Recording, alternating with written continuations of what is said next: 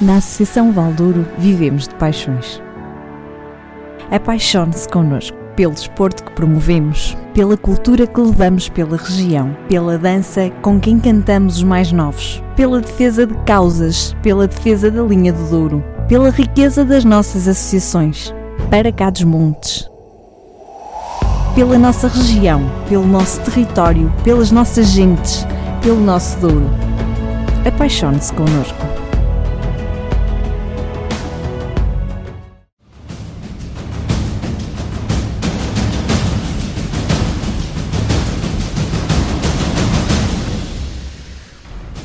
Boa noite, bem-vindos a mais uma edição de Para Cá dos Montes. Hoje, Ana, vamos andar de comboio. Hoje vamos falar de comboio. Boa noite, Luís. Quanto tempo Deves- não tu deves estar empolgado só por falar em comboios. Não, sabes porquê? Porque nos últimos cento e tal programas Falamos sempre de comboios. é raro não falarmos de comboio. E porque falamos de comboios, eh, não quer demais recordar que no verão passado, o nosso programa mais visto, já tem 6 mil visualizações no YouTube, fora as do Facebook.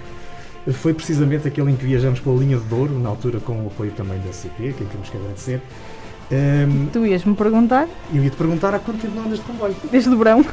Desde o verão, foi mesmo a tua última viagem. Qual é a viagem de sonho que gostavas de fazer de comboio? Opa, eh, tu sabes, eu gostava de fazer um, um intra-rail. Um intra e um interrail. Eu sei, eu sei que eu sei, mas também sei que tu já tens tudo para fazer e não pois fazes. já, eh, oh, não, não é por isso. Eu não fiz nas minhas férias porque estava tudo fechado. Estava. Olha, Pronto. e. Não, mas os comboios não deixaram de circular. Os comboios. E se for um interrail, até onde é que queres ir? Para a China? O, o passo só é válido na Europa, mas pronto. Olha, eh, só para te lembrar, a entrevista não é a mim. Não, não, mas hoje. Ah, pronto. Não, não, não, Não, há um percurso pela Europa. É? Sim. Pronto, a Ana vai certamente um dia experimentar o Expresso do Oriente, que é um daqueles míticos. Ou então, se não der para mais, no verão, temos o histórico aqui no Douro. Hoje temos connosco Alberto Aroso, ele é especialista em transportes. Está connosco precisamente para falar de comboios. Muito obrigado, boa noite por ter aceito. Aliás, boa noite, muito obrigado por ter aceito o nosso convite, assim é que é. Eh, e por estar aqui hoje connosco para falar um bocadinho dessa paixão que são os comboios. Muito boa noite, boa noite Luís, boa noite Ana. Tenho que em primeiro lugar agradecer o convite à Associação Valdouro e à Rádio Universidade FM. Muito obrigado pelo, pelo vosso convite. Eh, se pronto, vamos então apanhar o comboio e conversar sobre viagens de comboio e, e tudo o mais que for possível. E é exatamente isso que vamos fazer, já sei.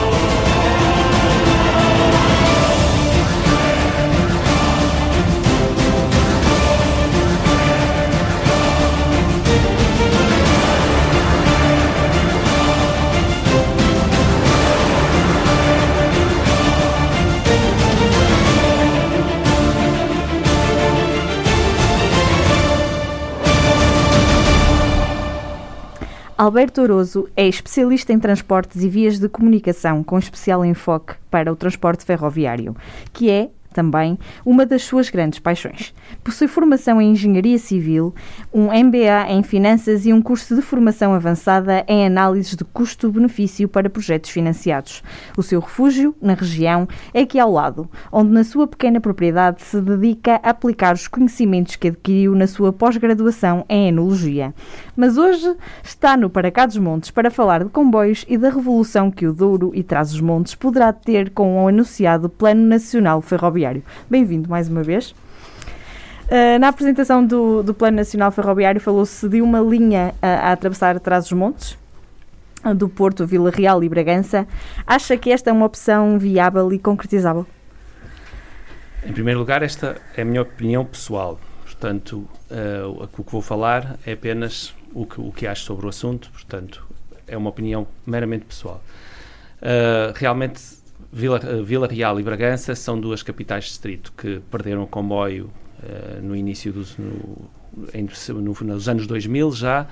Eh, primeiro, numa primeira fase, as linhas foram cortadas de Vila Real até Chaves e de, de Mirandela até Bragança. Uh, e depois, numa segunda fase, foram, foram, foram uh, encerrado ao tráfego ferroviário. Portanto, Vila Real e Bragança ficaram sem, sem transporte ferroviário. Uh, neste momento, o Plano Ferroviário Nacional uh, uh, realmente abre oportunidade a um conjunto de ligações a nível do território nacional que podem, de facto, revolucionar toda a mobilidade a nível, a nível regional, neste caso, Trás-os-Montes e Alto Douro. Um, efetivamente, trata-se de um corredor que acompanha a A4. A ideia que foi lançada era um corredor que acompanha a A4. É um corredor que, no fundo, atravessa Trás-os-Montes de forma diagonal, uh, poderá servir Vila Real e Bragança e também ser um corredor internacional. Claro está que até agora uh, falou-se sempre num corredor a sul do Douro, surge esta hipótese agora de se estudar um corredor a norte do Douro. Uh, naturalmente que é necessário fazer toda a análise económica e perceber qual é o valor para o território de uma ligação e de outra, perceber qual é a que deve ser mais, a mais a, que será mais importante, a que deverá arrancar primeiro, eventualmente, se justificar. E porquê? Porque efetivamente é uma ligação que permite ligar uh, toda a zona do Grande Porto, que no fundo é o centro de importações e de exportações de Portugal através do Porto Leixões, e atravessar atrás os montes em direção à Europa. Neste caso, permitiria ligar à ligação da Galiza de alta velocidade, Madrid-Corunha, e também eh, servir o Porto Leixões e ser um apoio ao Porto Leixões. O Porto Leixões é uma infraestrutura portuária que está muito próximo do seu limite e, portanto, tudo que forem infraestruturas que possam vir a ajudar a aliviar leixões, nomeadamente na questão das exportações, é criar valor para o território e, e aliviar leixões para outros destinos. Portanto, é, trata-se de uma ligação que de facto revolucionaria toda a região norte de Portugal, não apenas Trás-os-Montes e Alto Douro, mas toda a região a norte do Douro e, to, e também toda a região industrial até Aveiro. Portanto, penso que será a oportunidade de estudar o que até agora não tinha sido estudado nem equacionado, fazer então o, a comparação de qual dos dois corredores se serve melhor o país. Isto porque uh, em Espanha há uma plataforma em Monforte Lemos que, caso o corredor internacional norte seja muito a sul, naturalmente toda a logística vai subir para norte e vai acabar por mudar-se para Monforte Lemos. E quando nós temos toda a atividade logística do centro-norte de Portugal concentrada à volta do Porto Leixões, não faz sentido descer com todo o tráfego e fluxos de mercadorias para Aveiro, onde não há uma atividade logística com tanto peso, o que vai fazer, o que, o, o que acontecer vai fazer com que toda a atividade logística de Leixões comece a procurar outros caminhos e, na, na, na impossibilidade de ter um modo ferroviário competitivo, acaba por fugir para Monforte Lemos e, portanto, perdemos toda a atividade logística associada à nossa exportação, à nossa a, a, todos os fluxos de mercadorias que nós precisamos e que o norte do país, centro e norte do país precisam. Portanto, o posicionamento do corredor internacional norte acaba por ser muito importante para uh, consolidar toda a atividade económica uh, que existe no noroeste, de Portugal, no noroeste de Portugal, portanto a norte de Aveiro. Uh, quanto mais a sul for esse corredor, mais dependentes ficamos nós de Monforte Lemos e, no fundo, o centro de gravidade, que é Leixões, tem que ou ir para norte ou ir para sul, porque não tem uma alternativa de ir diretamente para a Europa. Por outro lado, e dependente do tipo de características que uma ligação dessas possa ter, e mais uma vez isto é uma opinião pessoal, se for uma linha de altas prestações equivalente àquilo que existe entre Vigo e Corunha, por exemplo, é uma linha que permite uh, tempos muito competitivos entre Porto e Madrid, por exemplo, uh, se for ligada à linha de alta velocidade da Galiza. Podemos estar a falar de valores de tempo na, na ordem dos 2 horas e 45 entre Porto e Madrid.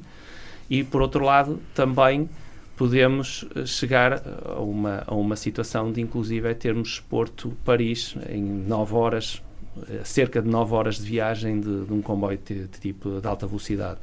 Ou seja, era revolucionar todo o norte de Portugal. E, e há aqui um aspecto curioso, é que estando uh, Trás-os-Montes e Alto Douro, sendo as duas regiões mais próximas uh, do centro da Europa, são as que estão mais amputadas de infraestruturas que lhes permitam aceder mais rapidamente à própria Europa. E isto é reformular toda a mobilidade da região, é tornar a região realmente europeia. A importância estratégica desta linha está mais do que evidente, eh, acho que acabou de, de o referir amplamente, e, eh, mas há também aqui uma componente, sei lá, social, de justiça para uma região, que, como acabou de dizer, estamos, estamos mais perto, mas ao mesmo tempo estamos mais longe porque não há premiabilidade. Esta é a linha da justiça para trás os montes. A primeira, a primeira linha da justiça para trás dos montes foi o, o túnel do Marão, que chegou com quase 40 anos de atraso. Uh, ele, ia ser, ele ia ser consignado o projeto um, no dia 25 de abril de 74 e, não, e não foi. E a região foi obrigada, uh, em democracia, a esperar por 40 anos por um túnel que de facto desbloqueasse o, aquilo que a barreira montanhosa do Marão significava. A obra veio e serviu de tal maneira bem que neste momento há mais tráfego internacional pela A4 do que pela A25, o que demonstra que esse é o fluxo natural do, do grande porto. Pode-se pensar disso também para o transporte ferroviário, que isso poderá ser o corredor. Eu penso que sim. Essa é a minha opinião e, e, e a minha convicção. E, portanto, este é o fluxo natural. De facto, Traz os Montes foi amputado de todas as linhas de caminho de ferro. Naturalmente, à data de hoje, elas não eram competitivas e, eh, tirando meras pequenos tráfegos regionais, e nomeadamente só uma vertente turística é que poderia justificar essas linhas, uh, devido à velocidade que elas permitiam, uh, e portanto, mas não deixa de ser um, uma, uma amputação da mobilidade em Trás-os-Montes. Uh, por outro lado, Trás-os-Montes foi um, expropriado dos seus rios uhum. para a construção de barragens. A paisagem está uh, pintalgada por todos os lados de geradores uhum. uh, de energia eólica. Uh, portanto, seria, quer dizer, é uma, é, uma, é uma região que produz riqueza, que produz vinho do Porto, que produz, que vende turismo, exporta turismo, no fundo. É uma região que fornece muita energia, quer ao país, uh, quer à Península Ibérica, e, portanto, seria uma questão de clara justiça permitir que traz os montes de uma vez por todas ficasse encravado para lá do Marão. Portugal perdeu nos últimos anos o comboio, no que ao transporte ferroviário diz respeito. Ainda vamos a tempo de apanhar esse mesmo comboio com o Plano Nacional Ferroviário? Eu acho que o Plano Ferroviário Nacional era o que faltava para conseguirmos apanhar o comboio. Tornando a grande vantagem que houve a nível das estradas foi haver um plano rodoviário nacional, em que estava perfeitamente definido aquilo que se pretendia. Uh, o Plano Ferroviário Nacional era claramente o que faltava. É um realmente é um documento que, depois de uma discussão alargada e de, de, de perceber-se aquilo que falta ao país, do ponto de vista político, será a ferramenta necessária para que depois as, uh, possa se executar. Claro que tem que ser estudado, não se pode agora fazer um plano com uns traços feitos num, num mapa, uns traços feitos sem, sem critério, eh, porque isso depois pode dar eh, muita complicação. Tem que ser um plano baseado no valor económico que, que, que as infraestruturas possam se eh, traduzir, possam acrescentar às regiões que atravessam, às regiões que servem. Portanto, é, um, isto é a minha opinião. Atenção, acho que é um documento que tem que ser alargado, bem fundamentado, e acho que é isso que vai acontecer.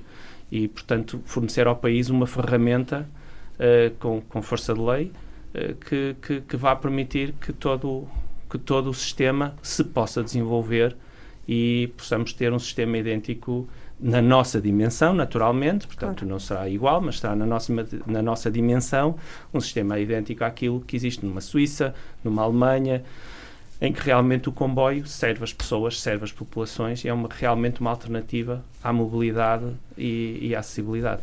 Deixa-me deixa fazer um parênteses. Eu estou em Bragança e há, bocado, há pouco estava a falar sobre isso. E era, engraça, era engraçado que eu não achava graça nenhuma. Eu prefiro viajar de comboio do que de autocarro, até porque consigo fazer eh, ler que não consigo ler no autocarro. Uh, e era uma chatice. Passavas exatamente ao lado da linha de comboio. Havia, há, há sítios em que se vê a linha, há sítios Sim. onde vês a ponte. E era uma chatice. Tinha uma estação espetacular Uh, sim, estava muito bem, uh, estava adaptada. Sim, sim, sim, sim, estava, já estava adaptada para o transporte, uh, para os autocarros, pronto, para, só para o transporte rodoviário.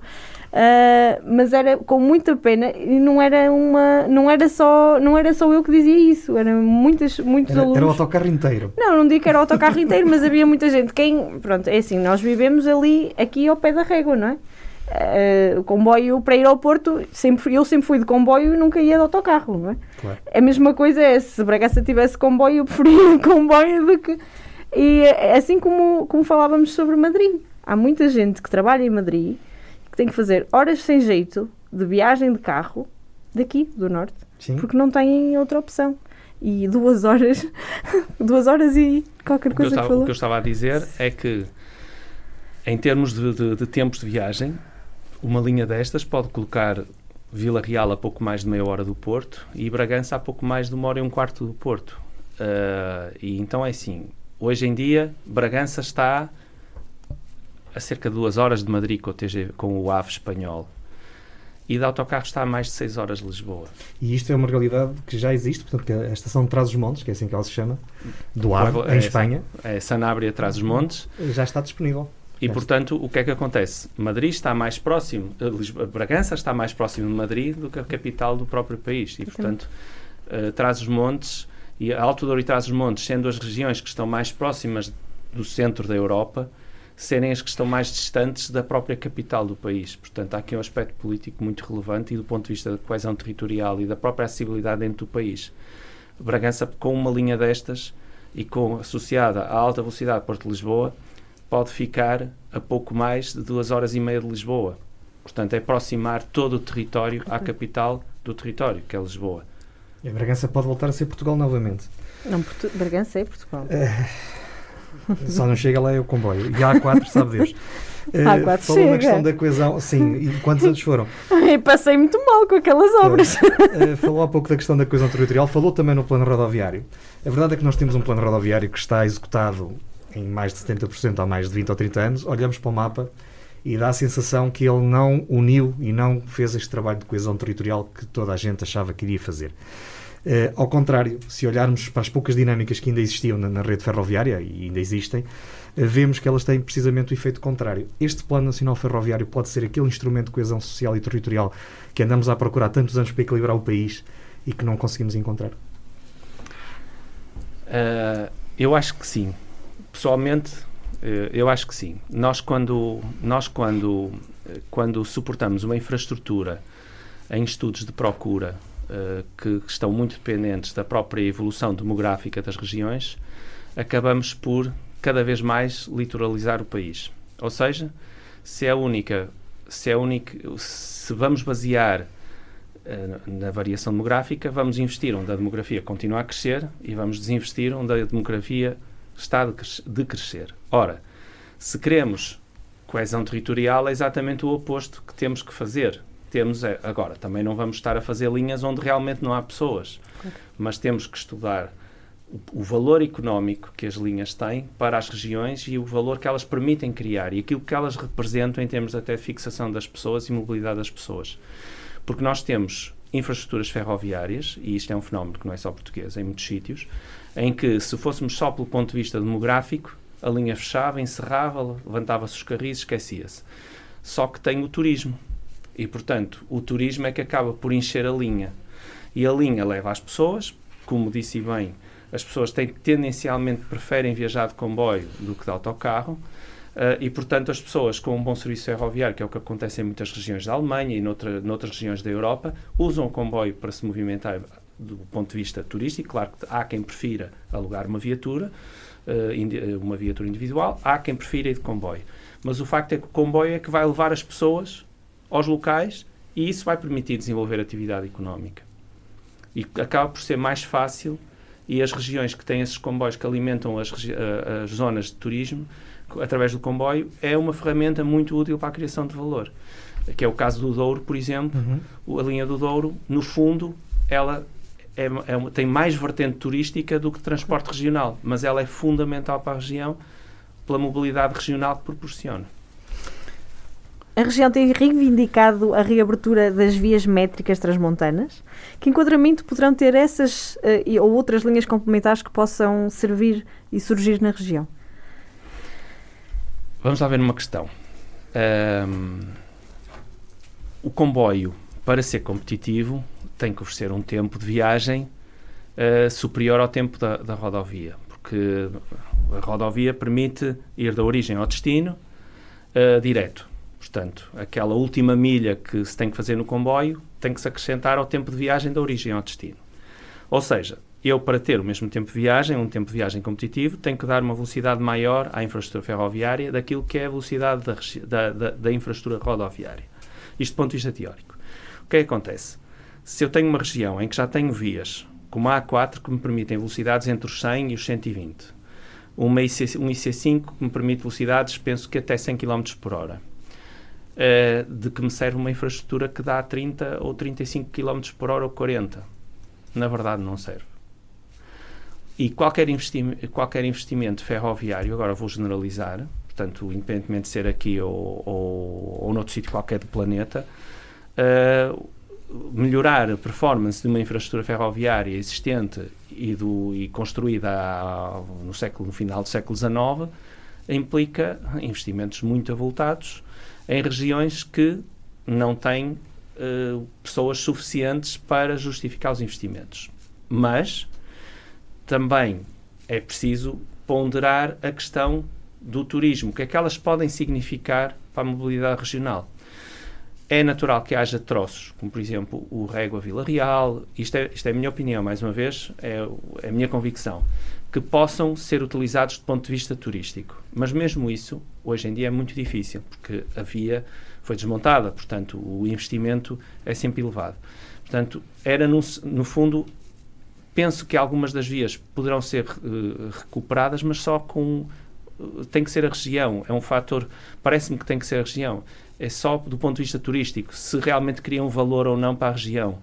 E depois, associada a elas, pode haver alguma mobilidade regional e local que possa ser utilizada. Mas penso que não tem, não tem qualquer tipo de, de utilidade do ponto de vista de mobilidade de acessibilidade, porque já não, já não oferecem, para o custo que representam, uma infraestrutura ferroviária, já não oferecem uh, uma resposta àquilo que as pessoas procuram.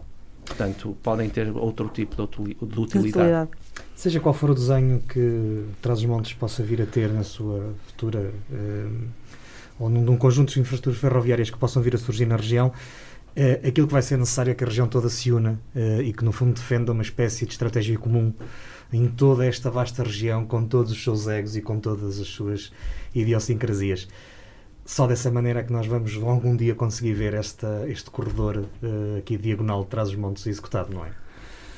Eu acho que não é só, não é só os, as pessoas que estão em trás dos montes e Alto Douro. É as pessoas que também estão no Minho, as pessoas que estão no Douro Litoral, as pessoas que certamente estão no Conselho de no Norte de Aveiro, é perceberem o que é que representa esta ligação e perceberem que a região norte toda que vai ganhar com esta ligação. Ou que pode ganhar. Porque, porque senão estou incoerente relativamente àquilo uhum. que eu disse há pouco, e que era a minha opinião, que deveria ser estudada e, e comparada, comparadas as diferentes soluções a, mais a fundo. Portanto, se efetivamente se verifica que é uma ligação realmente importante para a região, a região tem que estar toda ela unida à volta do, do, do projeto e não apenas alguns. É agora tempo, Ana, de darmos a nossa volta pela região e hoje vamos de comboio. Volte connosco.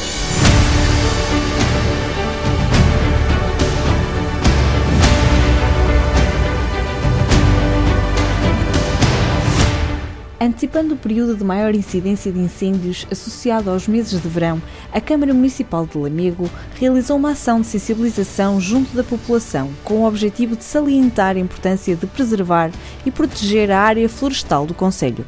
A iniciativa contou com a colaboração da GNR e da PSP. O prazo de limpeza dos terrenos terminou a 15 de maio. As décimas jornadas de cidadania sob o tema Sustentabilidade, Empreendedorismo e Inovação Social promovidas pela Câmara Municipal de Moimenta da Beira no âmbito da sua rede social, vão decorrer durante a manhã do dia 20 de maio em formato webinar e através da plataforma Teams, mas mediante inscrição prévia.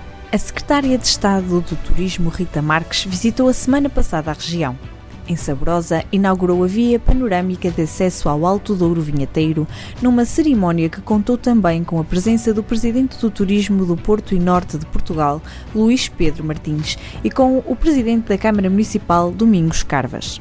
Em Taboaço, visitou a Quinta do Seixo e referiu-se à região, admitindo que são muito positivas as expectativas para o Douro enquanto destino turístico em 2021, ao mesmo tempo que reconhece que a identificação do Douro enquanto património da humanidade comporta imensas oportunidades, mas também muitas responsabilidades para todos. O presidente do município de Vila Real, Rui Santos, iniciou um périplo pelas várias freguesias do Conselho, testemunhando a obra já finalizada, os trabalhos a decorrer e observando os locais que receberão intervenções em breve.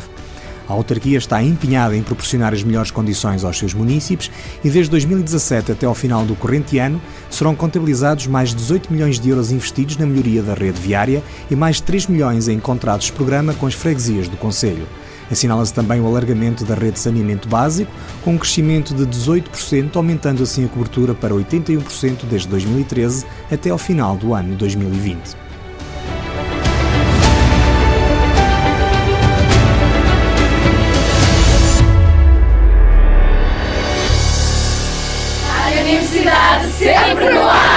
Estamos de regresso ao nosso Para Cá dos Montes. Hoje um programa que vai sobre carris. Ah não, isso é o programa da, do público. Uh, não podemos fazer publicidade à Por acaso podemos. Uh, há um podcast que se chama Sobre Carris. Não Sim, sabias? Sabia. Ouves? Não. Mas oh, sabia que existia. Mas devias ouvir, há lá coisas muito giras. Ah, ah, uma das últimas foi a bordo, de um, a bordo de um comboio a vapor. Muito Para engraçado. quem não ouve podcast. Não, não ouves? Tu? Nem, não, eu ouço a concorrência, não ouço o meu. Mas esse de facto é, é também, é também muito interessante. Uh, Alberto, há cerca de um mês escreveu no público uh, que o Douro Vinheteiro poderia ser a primeira região a atingir a neutralidade carbónica. Quais é são os pressupostos para que isto possa acontecer? E que por uma vez na vida possamos ser alguma coisa os primeiros na Europa? Um, eu quando escrevi esse artigo, pronto, reflete uma, uma opinião minha uh, que, de facto, olhando para a região do Douro, e percebendo como, qual é a, rede rodoviária que serve a região, que é uma rede bastante sinuosa, com estradas bastante antigas, uh, mesmo com os itinerários principais e complementares que foram construídos à volta da região, há de facto uma grande dificuldade de mobilidade dentro da própria região. E a nível de transportes, ela, ela uh, torna-se cl uh, clara. Eu diria evidente, é muito forte, mas clara. O que é que acontece? Temos, de facto, dois eixos longitudinais que percorrem a região, que é o Rio Douro, com a navegabilidade uh, a nível fluvial, portanto, que, que, é utilizada pelos barcos turísticos, e, portanto, grande parte do, do, de todos os movimentos a nível turístico é feito pelo rio. E temos uma linha de comboio que, pese embora seja uma infraestrutura construída no final do século XIX, as características que, que, que, que apresenta permite ser competitiva com a rodovia, ou seja, em alguns trajetos é mais rápido, bastante mais rápido de comboio do que se fizermos o mesmo trajeto de, de, de carro. Ainda há bocado ouvimos a Ana dizer isso mesmo, não é? por acaso tu vais apanhar o comboio de Santa Marta, uh, de Santa Marta para a Régua. É porque é muito mais rápido do que, do que isto de carro. É, agora... É, não é? Continua a ser. Há de experimentar. E, e portanto... e portanto... Uh, temos duas vias longitudinais que percorrem o rio, o rio, o Vale do Rio Douro, e que, portanto, nesse, ne, acabam por ser duas vias que podem estruturar todo o sistema de transportes público e, e, e toda a mobilidade do Douro. Ou seja, uh, nas principais estações depois pode ser feita a last mile, a última milha, a distribuição da malha fina, pode ser feita com recurso a pequenos autocarros elétricos em que de facto depois percorrem as estradas do Douro e vão servindo as principais uh, cidades, vilas e, e, aldeias do Douro. Uh, isto acontece uh, com a modernização que está prevista no Plano Nacional de Investimentos até ao Pocinho e mesmo eventualmente até Barca d'Alva com uma linha eletrificada, permite que o saldo energético da região seja positivo, ou seja, a região movimenta-se toda ela com energia elétrica e no saldo energético de, de, toda a região, de toda, de toda a energia que é produzida na região do Douro, quer a nível hídrico, e eólica, que é energia verde e limpa, Uh, o, o, saldo energético final é positivo a favor da região e, portanto, a região pode atingir a neutralidade carbónica. E acho que há poucas regiões na Europa com estas condições como o Douro tem, em que é claramente excedentário de produção de energia e, portanto, pode acabar por mover-se a, um, a, um, custo eh, ambiental nulo. É? Há, há, diversos mitos uh, sobre a reabertura da linha do Douro entre o Pocinho e Barca d'Alva e a, a, subsequente ligação à Espanha. Há algum motivo técnico ou de outro tipo de natureza que nos impeça de visitar a Plaza Maior em Salamanca de comboio? Neste momento há. Neste momento. Neste momento há. Uh, aqui falando como, como, como, como, como, como especialista da, da área, Uh, ela é uma linha que apresenta as mesmas características que muitas linhas na, por essa Europa fora. É uma linha construída no século, final do século XIX, uh, demorou 12 anos a ser concluída desde que foi lançado o primeiro projeto até que foi inaugurada a Travessia Internacional. No lado espanhol, a obra é uma obra tecnicamente difícil, mas nada atrás. Uh, há, há, linhas muito mais complicadas que atravessam os Alpes e com tráfego intenso em cima. Inclusive, há linhas como a Bernina Express. O Bernina Express, que é uma linha que está classificada pela Unesco como sendo património mundial, e, no entanto, por ela passam comboios de passageiros e de mercadorias eh, com uma pressão bastante intensa de tráfego. Portanto, do ponto de vista técnico eh, e olhando para aquilo que existe na Europa, uh, por essa Europa fora, e mesmo pegando no caso da, da nossa linha da Beira Baixa, que é muito idêntica, uh, penso que são mitos mesmo. Foram mitos que foram sendo, sendo criados, falados, e penso do ponto de vista técnico não há. Não estou a falar do ponto de vista, uh, a minha opinião como técnico da, da área, não há, não há quaisquer restrições do ponto de vista técnico, claro que necessita de investimento, naturalmente, mas isso também ninguém iria abrir a linha no estado em que ela está. Claro, obviamente. Um, o que é que as pessoas, a região já percebeu certamente, e tenho a certeza que sim, mas o que é que as pessoas ganham efetivamente em que esta linha chegue até a Barca d'Alva e um dia possa efetivamente chegar a, a Salamanca? Chegar a Barca d'Alva é colocar provavelmente o troço mais bonito da linha do Douro ao serviço das pessoas, para que as pessoas a possam visitar. Uh, a linha de Douro toda ela é bonita, desde, desde Mosteiro até Barca d'Alva. Uh, até, até Barqueiros é uma linha uh, com paisagens diferentes, mas bonita. É uma linha mais de serranias, até referidas na cidade e as serras uhum. do, do, do, do, escritor do Essa de Queiroz. Uh, uh, quando entramos em Barqueiros, entramos no Douro Património Mundial, no Douro Vinheteiro, e portanto começamos a ver uma paisagem desenhada com os cálculos das vinhas, muito trabalhada pelo homem à medida que vamos subindo da régua para cima, ela começa a ser cada vez mais inóspita, cada vez mais eh, isolada, cada vez mais, eh, no fundo, eh, com, com, mais, com, uma, com uma paisagem mais agreste. quando passamos a zona da Valeira, chegamos ao Douro Superior e, portanto, chegamos a uma paisagem verdadeiramente ímpar e que é um verdadeiro jardim. E, e depois, quando chegamos do Pocinho para cima, chegamos à, ao troço da linha do Douro mais natural, mais, mais, mais no seu estado uh, de, de, pronto, do seu estado natural e, e, portanto é uma linha que realmente tem uma beleza absolutamente extraordinária. Não é? Mas há, Por há... si só é um atrativo turístico. Logo por aí, mas há aqui também alguma vantagem porque há pouco já dizia isso, em termos turísticos é de facto o grande foco que a linha de Douro tem, 1,3 milhões de viagens ano antes da pandemia, sem ter uma única cidade com mais de 20 mil pessoas, porque é o critério do PNF.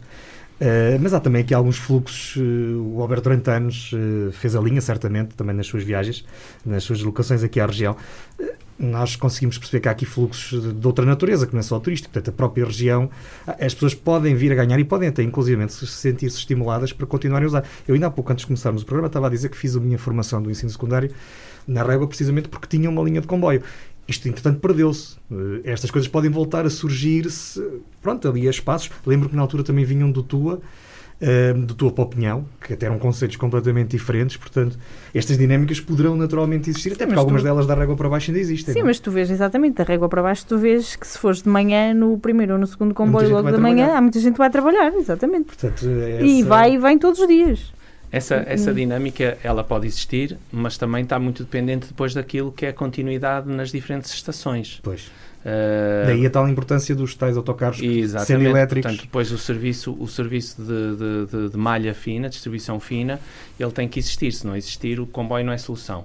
E de qualquer forma tem que, também tem que existir alguma frequência. Eu, de facto, usei a linha durante muitos anos e aquilo que eu via era as crianças e os jovens irem para o Liceu da Régua, virem do Pinhão, virem do Tua por aí abaixo para irem para o Liceu da Régua, regressarem. Havia-se uma dinâmica de pessoas que viviam no Pinhão e trabalhavam na Régua, ou que apanhavam o comboio todos os dias na Régua para ir para o Pinhão, para as Quintas, uh, porque trabalhavam na, na, nessas. Nessa, na, pronto, desenvolviam a sua atividade laboral na, na, zona do Pinhão, na envolvente do Pinhão. Portanto, é uma linha que de facto pode também, não é só para o turismo, mas também para a mobilidade regional uh, ao longo de todo o vale, por daí a importância da linha. Uh, há pouco estava a falar sobre a magia da linha, sobre uh, como é fazer a linha do Douro. Há quem fale que os postos de eletrificação ou a passagem de mercadorias possa comprometer a paz, o sossego e a magia do Douro. Concorda? Assim, o Douro, de facto, são os vinhedos, o rio e o comboio. Acho que essas são as três as principais. Pessoas? Eu estou a dizer. Estou a brincar, fui a brincar. Pessoas. Obviamente as pessoas são o centro de, de, tudo, não é? Mas o Douro é o Douro, é o comboio, é as vinhas e é o, e é o rio, não é? Um, o Douro, neste momento a linha do Douro está perfeitamente integrada dentro da paisagem. As pessoas olham e já veem o comboio, quer dizer, o comboio está lá, o comboio passa e as, as cores das próprias carruagens Schindler, o vermelho e o branco, uh, dá vida à região. Portanto, quando o comboio passa, uma pessoa se, quando o comboio passa, uma pessoa sente vida a percorrer a região. O ruído do comboio faz parte da região. Portanto, uma pessoa quando está no, no, no, no Val do Douro uh, chega àquela hora e sente o comboio a aproximar-se e vê vida a percorrer o, o vale. Relativamente às mercadorias, uh, hoje em dia não, não vejo que, que, que meia dúzia de comboios de mercadorias só sem prejudicar o, o o sossego do Val do Douro. Pelo contrário, com, com, também contribuem para lhe dar vida. Quanto aos postos de catenária, eu acho isso uma falsa questão, acho isso uma, uma acho que até, até não faz sentido. Está tudo preocupado com os, com os simples postos de catenária ao longo da via, mas ninguém está preocupado com os postos de alta tensão que saem da barragem do Agaústo, que saem do Pocinho, que saem da Valeira, que atravessam toda a região e eh, isso não há problema e que nenhum. se quer fazer uma fotografia em condições e não se consegue porque estão lá nenhum. os desgraçados. Ou, ou estão e temos os... uma paisagem espetacular, mas está lá um. Ou estão lá os aerogeradores. Sim. Pronto, e portanto parece-me absolutamente. A minha opinião pessoal, acho acho que não é para levar a sério. Eu também estudei, temos... tu estudaste no, no Salgueiro? Sim, eu, exatamente, eu também. Uh, e na altura passavam comboios de mercadorias. E continuam a passar, pelo menos até Godin, não passam é de Godin Sim, para cima. e nunca, nunca incomodou ninguém, pois não? E não hoje, reprovaste por causa muito... disso, pois não? Não, não. Eu reprovei, mas foi por causa disso. E olha que hoje estão muito mais eficientes, e se forem elétricos nem se dá por eles. O que depois levanta outros problemas, é que às vezes a gente não ouve. Um, aliás, nós temos uma linha que está totalmente eletrificada com um cenário, não é tão bonito, o Douro é mais bonito mas parecido, que é a linha do, da Beira Baixa, no te, que tem ali um troço junto ao Tejo e de facto não se vêem esses postos. É perfeitamente natural que assim seja. O Alberto há bocado falava do ruído. Hoje agora um à parte. Uh, o Bernina Express nos Alpes, que é património da humanidade classificado pela Unesco, é uma linha eletrificada com postos de catenária. Sim, a grande generalidade de todas elas. Que e que estão... certeza não tem postos de alta tensão como nós se temos calhar, no meio. Exatamente. São só as torres para a malta fazer o, o ski, se calhar. Há, há pouco o Alberto falava na questão do ruído e das pessoas, às vezes, quando passa o comboio, eh, ainda há aldeias onde a hora que o comboio passa é que se acerta o relógio. Uh, e, e, há coisas que, maravilhosas que acontecem nesta região uh, que só quem cá passa algum tempo é que consegue ver, que é há sítios onde nós estamos longe da linha e ouve-se aquele som uh, das locomotivas que agora felizmente voltaram, porque as outras infelizmente eram um som que não queríamos ouvir e isso é qualquer coisa que nós não temos. Havia, agora já há menos, mas havia locomotivas daquelas por todo o país, mas só aqui aquele ecoar pelo, pelo, pelo aquele sossego. É qualquer Foi exatamente coisa. isso que nos aconteceu hoje. Nós não estávamos, eh, fomos, passamos na régua, mas não estávamos na régua, estávamos eh, em Loureiro, no Mirador, e, e, eu dei conta porque ouvi, ouvi o comboio e comecemos a, a ver onde é que ele estava. E é isso. É isso. Eu posso usar o exemplo em Marvão Beirã, quando ainda uhum. estava aberto a estação, e a passagem do Lusitânia Expresso, que era por volta de uma da manhã, era um encanto, pelo menos para mim, Uh, que até gosto de comboios. Era um, era um Ninguém tinha dado conta. Era um encanto estar na estação e cinco minutos antes já se ouvia a locomotiva diesel a puxar por aquela subida uhum. acima, aquele som no meio da noite. Uh, ninguém se queixava em Marvão. E no Douro também não, ninguém se vai queixar. Uh, Alberto, como é que viu uh, esta aprovação unânime da Assembleia da República sobre aquilo que é a intenção, uh, provavelmente, diria, uh, de um país sobre a linha de Douro? Portanto, houve uma unanimidade numa resolução que o texto final ainda não está escrito, ou ainda não, não, não foi definitivamente aprovado, mas há uma unanimidade nos projetos de resolução que foram feitos que pedem a reabertura da linha. Como é que vê esta unanimidade? Eu acho que é, a unanimidade fala por si. Acho que o país, o país e os próprios, os próprios políticos, todos os quadrantes uh, políticos, uh, querem a linha. Agora, claro que se a linha se verificar que é um prejuízo monumental, obviamente que, que ela não, não deverá uh, ser equacionada, mas não me parece, porque de facto a pressão turística uh, e é um desperdício não ter uma linha daquelas, como, que é um atrativo turístico, uh, e que volta a ligar a Barca d'Alva e que ajude também à estruturação de toda a, mobilidade regional de, ao longo do Val do Douro. Portanto, penso que isso foi um grande passo para se conseguir que, que o comboio volte a Barca d'Alva. E aí sim uma questão de justiça, ao fim de quase 40 anos. Como é que tem visto o trabalho desenvolvido pela CP? E nós experimentamos no verão passado as carruagens Schindler. Experimentaste, eu estava forte de experimentar. Fogo, também bem mal feitio e viajou, eh, estava a, ia perguntar se já experimentou, se já viajou debruçado na janela e se são efetivamente confortáveis. Para quem viaja todos os dias na linha, para quem viaja todos os dias na linha, há alturas do ano que podem de facto vir a ser um bocadinho cansativas. Mas para quem aprecia o Douro e aprecia a viagem do Douro e quer fazer o Douro uma viagem turística de passeio e mesmo no dia a dia, porque eu quando o, o, o utilizei muitas vezes em trabalho o comboio, e nunca me queixei das janelas, porque realmente para mim era um prazer abrir a janela, pousar os braços na janela, ir apreciar a paisagem, sentir o cheiro do Val do Douro, sentir, eh, sentir eh, o, aquele vento do, no calor do verão, mesmo no inverno, quantas vezes uh, abria a janela, porque me dava prazer, mesmo aquele ar frio, dava prazer sentir aquela paisagem e estar a interagir com ela. Coisa que não se consegue dentro de um comboio em que não se pode abrir as janelas. Claro que para quem viaja todos os dias, depois a dada altura acaba por ser um bocadinho fatigante, mas penso que isso também a CP traz suas soluções a médio prazo para resolver o problema. Portanto, não, não respondeu à primeira questão que foi como é que tem visto o trabalho desenvolvido pela CP? É uma, vou dar a minha opinião pessoal. Claro. Uh, eu acho que é um trabalho meritório. A CP tem de facto, com pouco, tem feito muito, tem feito um trabalho, um trabalho de recuperação de material circulante que está a ser utilizado, mas que também é material histórico, um legado deixado pelos nossos antepassados e é material que, como em vários países da Europa, continua a ser utilizado ou ao serviço, como na Suíça, ou ao serviço também do turismo, como noutros pontos da Europa. Portanto, no dia em que houver novo material, aquele material continuará porque é um material adequado para viagens turísticas, para, no fundo, acaba por ser também um material um atrativo, porque quando as Schindler voltaram ao Douro, houve muita gente que se meteu no avião para vir só para viajar nas Schindlers e regressar no fim do, no fim do fim de semana. Uh, ou cheguei a ver uh, turistas ingleses que apanharam um avião e passaram o sábado a viajar para cima e para baixo, foram duas vezes ao Pocinho e regressaram, e o domingo foram duas vezes ao Pocinho e regressaram, e depois foram de avião para a Inglaterra. Portanto, as próprias carruagens são um atrativo turístico. E, portanto, foi uma aposta excelente, uma aposta ganha da CP. Foi sim, senhor. Uh, Alberto, aliás, foi esse trabalho que permitiu que desde ontem a oferta no Douro tenha sido reposta para os níveis do final dos anos 90.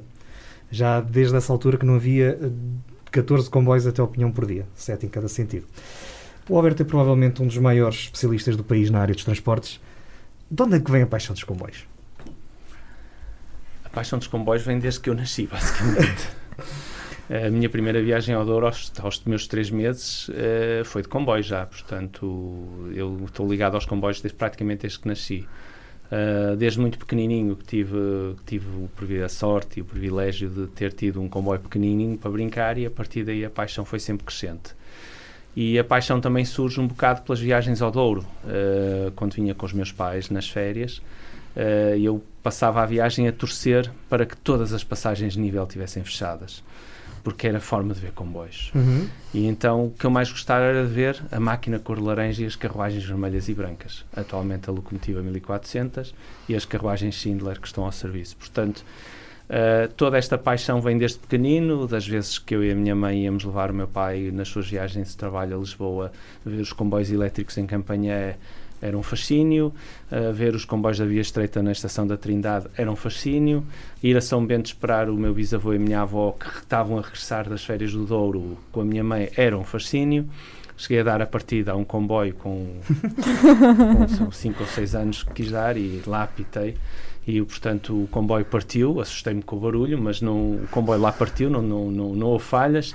E portanto desde muito pequenino que foi sempre uma, uma paixão enorme uh, a ferrovia e conhecer a ferrovia por esse, pronto, no, no, seu todo, pelo mundo. uh, e dentro daquilo que, que esteve ao meu alcance, mas foi sempre uma paixão desde pequenino. Esta foi uma paixão que se estendeu também à fotografia. Fotografar a fotografia, a fotografia tem uma, tem uma história. Uh, de facto, eu quando, quando fiz 18 anos, talvez motivado por uma dinâmica de grupo e familiar, eu costumo dizer que é a, a, a grande falha da minha vida. Tornei-me caçador, mas fui um caçador a trazer por casa porque eu não conseguia disparar acho, aos animais. Eu, eu, eu, a dada altura, eu já não conseguia sequer pôr um cartucho dentro da caçadeira e ao fim de um ano e pouco disse, não, acabou não caço mais, vou trocar a caçadeira por uma máquina fotográfica. E foi uma bela opção. E a partir daí a caça era, como dizia um amigo meu na brincadeira, pronto, vês uma perdiz, fotografas. Se a, fotografia, se a perdiz ficar na fotografia, tu podes ir ao continente comprar uma. Se não ficar, olha, falhaste o tiro. Mas a perdiz continua a voar feliz da vida por, esse, por esses montes, porque realmente a natureza e os animais querem-se livres. Uhum. É um privilégio que nós já não temos claro. e eles têm. Uh, e portanto troquei uh, a máquina, uh, no fundo, a arma pela máquina fotográfica. E fui caçar comboios. E fui caçar comboios, mas não só. Aí, Luís, foram paisagens, fotografia etnográfica, pessoas, a história do Douro, todos os cantinhos do Douro e também os comboios, naturalmente. Mas tem, que, tem que ter um pouco de tudo. Um pouco de tudo. Uh, já viajou certamente muitas milhares de quilómetros de comboio. Qual é a viagem da sua vida? A, a que já fez e a que ainda gostava de fazer? A, a, viagem da minha vida é, é, a linha do Douro. Vamos ser claros, não é? Qualquer dia, vez que eu vou à viagem do Douro, da linha do Douro, é a viagem de toda a minha vida, é sempre essa. Mas, eh, pondo agora a linha do Douro um bocadinho do lado, noutra perspectiva, a viagem da minha vida claramente foi, foi, foi a viagem que fiz ao Tibete, uh, que foi uma experiência de vida única, uh, na companhia de um guia fabuloso que é o alpinista João Garcia, uhum. uma pessoa uh, extraordinária que nos, que nos, nos partilhou e, e, partilhou o que conhecia de todo o Tibete, do Everest, tudo isso, e depois o regresso de Lhasa a Pequim para regressar a Portugal, uma viagem feita de comboio e realmente atravessar a China toda durante 40 horas e meia de viagem entre Lhasa e Pequim foi uma experiência única, por paisagens absolutamente extraordinárias, num comboio irrepreensivelmente uh, confortável, uh, bastante limpo, uh, com as carruagens pressurizadas, como se fosse um avião, para, para, para os momentos em que ultrapassamos os 5 mil metros de altitude. E, e, uma viagem feita num grupo de amigos fantástico, com muitas, jogada, muitas horas a jogar cartas, uh, comermos, tivemos que levar a comida no comboio porque o, pronto, o restaurante não tinha muita variedade e nós fomos avisados para isso, portanto foi uma viagem única e, e que nunca vou esquecer. Aquelas paisagens do Tibete e do Everest são in, absolutamente inesquecíveis. Qual é que lhe falta fazer? Qual é que me falta fazer? Uh, Muitas. Sim, Salamanca? Muitas, mas destaco o Pocinho Barca de Alba Salamanca. Claramente além dos comboios, tem uma outra, poderá dizer-se, paixão. Uh, que como é que surge a enologia na carreira de um técnico de transportes? Ora bem, eu fui para a Engenharia Civil, não é que eu propriamente gostasse, dizia, fosse um apaixonado da Engenharia Civil, das estruturas, das pontes, nada. Gostei sempre, achei muito engraçado, mas fiz Engenharia Civil por causa de ser o curso que dava acesso à Engenharia Ferroviária, aos Ora, caminhos de ferro. Como eu percebo isso. Pronto, e portanto foi o curso que eu escolhi. Pronto.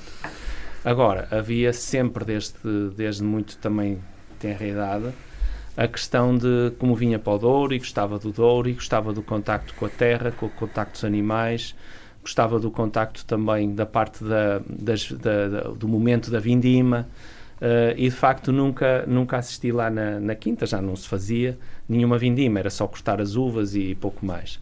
Mas ficou sempre aquele bichinho. Uh, e depois, a dada altura, sim, porque não? Existe uma pós-graduação, não me obriga a tirar o curso de Enologia completo. A pós-graduação já me dá uma boa base para poder fazer, pelo menos, uma zurrapa, já não era mal. e, eu, e, portanto, começou assim. E eu, a paixão da Enologia, a partir daí, comecei por fazer na, na quinta de um amigo, fiz três vindimas que, e que, que nunca esquecerei.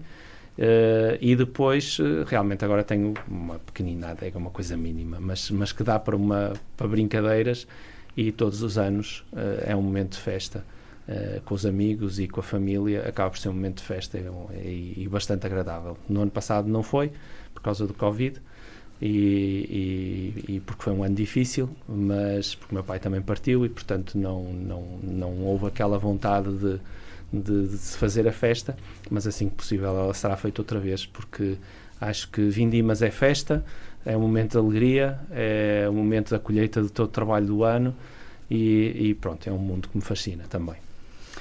Ana, chegou o tempo de falarmos com o nosso convidado sobre o nosso jogo. A não ser que tenhas outra pergunta. Não, não, não. Ah, Estava-te então, a dizer para começar. Vamos lá. Começo eu? Começa.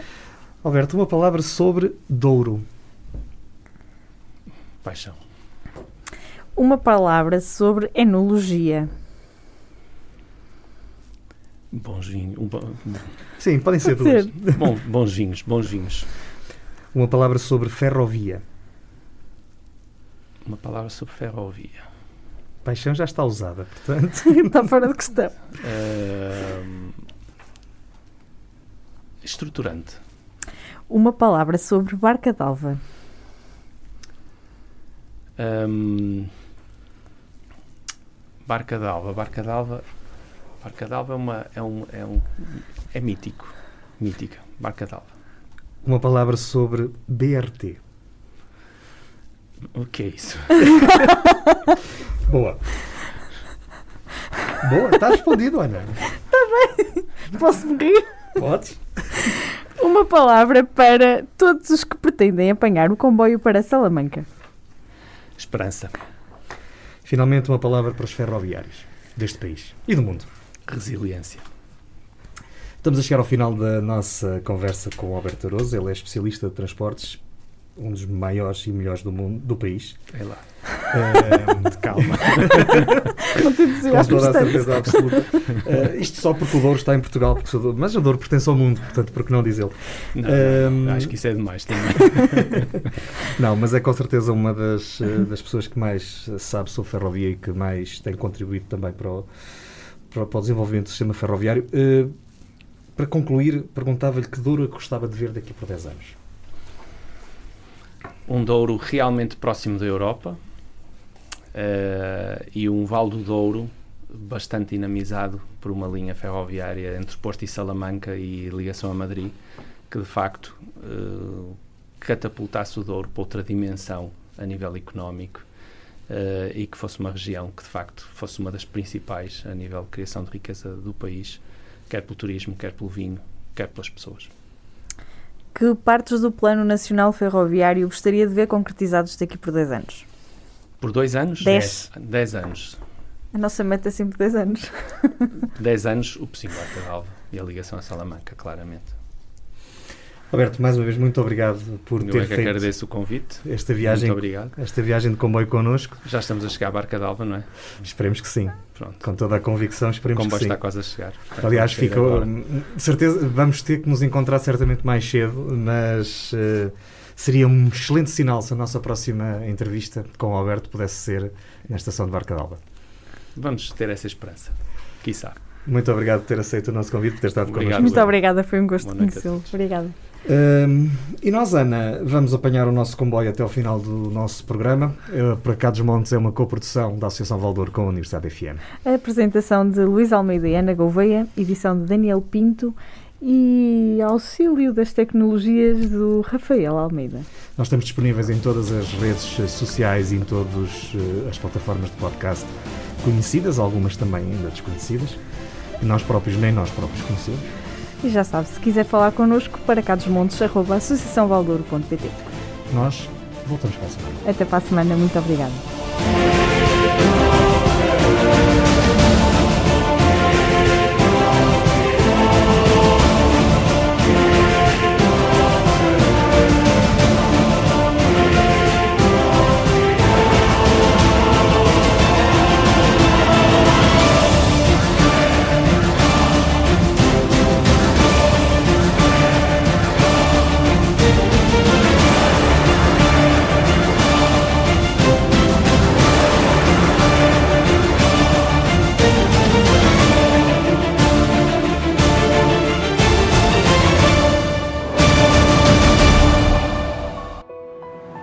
Na Associação Valdouro vivemos de paixões.